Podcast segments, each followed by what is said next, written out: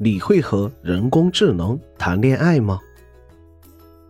先让我们来简单看下现实中的人工智能。人工智能英文缩写 AI，它是研究开发用于模拟、延伸和扩展人的智能的理论、方法、技术及应用系统的一门新的技术科学。从1956年第一次提出人工智能这个词汇，到1961年世界上第一个真正意义上的实用机器人横空出世，半个多世纪以来，我们一直试图将人类思维赋予机器，在人工智能领域不断摸索前进。1997年，IBM 公司超级国际象棋电脑深蓝战胜国际象棋大师。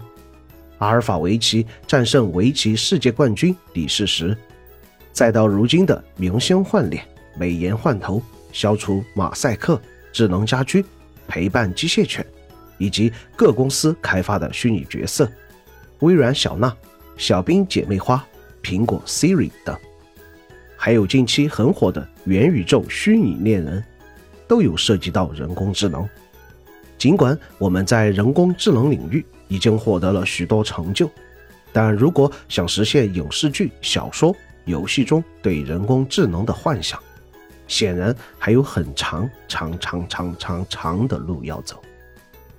抛开现实，同人工智能恋爱，从上个世纪的科幻小说、影视剧中就已经出现，再到现代人们对人工智能、虚拟恋人的期待。以及相关话题的火热，不难看出现代社会单身群体希望人工智能解决自己恋爱情感需求的期盼。与人工智能恋爱，在科幻小说、电影、游戏中表现的都非常美好。无论是科幻爱情电影《他》中，知识渊博、声音迷人的人工智能萨曼萨。还是人工智能中设定为十岁男孩寻求母爱的机器人 David，或是机器管家中不断进化最后成为人类的机器人安德鲁，完美的他中的 Love Boys，质量效应中的 ED，Subverse 中的 Demi，底特律变人中的仿生人等等，都给人留下无数的幻想。谁不想拥有一个智慧、能按照自己喜好定制外貌、身材、不会背叛、百分百懂你、包容你的完美伴侣？但对于人与人工智能爱情的背后，也存在很多值得思考与解决的问题。算法构成的爱是真的爱吗？人工智能能否带来真实的情感连接？那句“我爱你”是真实的情感流露，还是我们想要听到的答案？人工智能算不算人？当人工智能足够智能，是否还会包容我们？面对一些我们的要求，是否会抗拒？还是说我们想要的只是一个情感寄托的奴隶？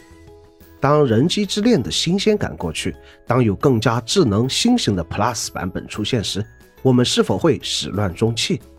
甚至还有更多的道德、伦理、法律层面的问题。在未来是否会出现底特律变人中丹尼尔所说的那样？我认为我是这个家的一份子，可我只是个奴隶。如果这份感情是错的，那他为什么会被赋予？这些问题仍亟待解决，得出答案。人工智能恋爱的火热背后是现代人的痛。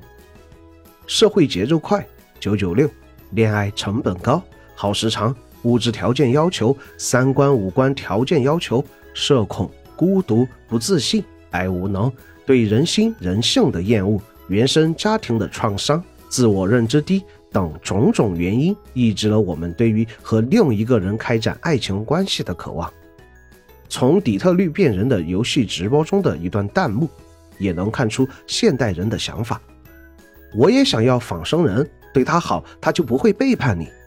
有些人不值得培养感情，爱人类是高风险的赌博，爱机器人没有风险。我们就像是一条条搁浅在沙滩上的鱼，边幻想着大海，边等待着涨潮将我们拯救。人工智能、虚拟恋人不该成为我们的救赎。如果我们可以通过私人定制制造出与自己相匹配、能够深入交流、相知相爱的人工智能，那么爱情就会变得纯粹吗？就能解决我们存在的问题吗？我们本身就是孤独的，来到这个世界，生不带来，死不带去。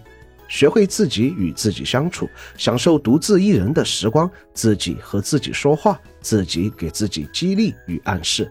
最后，敢于迈出第一步，摆脱创伤，走出阴影，打破困境，能救赎自己的只有自己。勇敢的去爱，爱的本质是给予，而不是接受。不成熟、幼稚的爱是“我爱你，因为我需要你”；成熟的爱是“我需要你，因为我爱你”。这种给予并不只是物质上的，也不意味着要牺牲自我，而是一种快乐、幸福。活力、喜乐的传递和交换。我们害怕在一段恋爱关系中受伤，于是封闭自我。但爱才是打开枷锁的钥匙，就像底特律变人中的一场仿生人。正是因为爱，才拥有自我。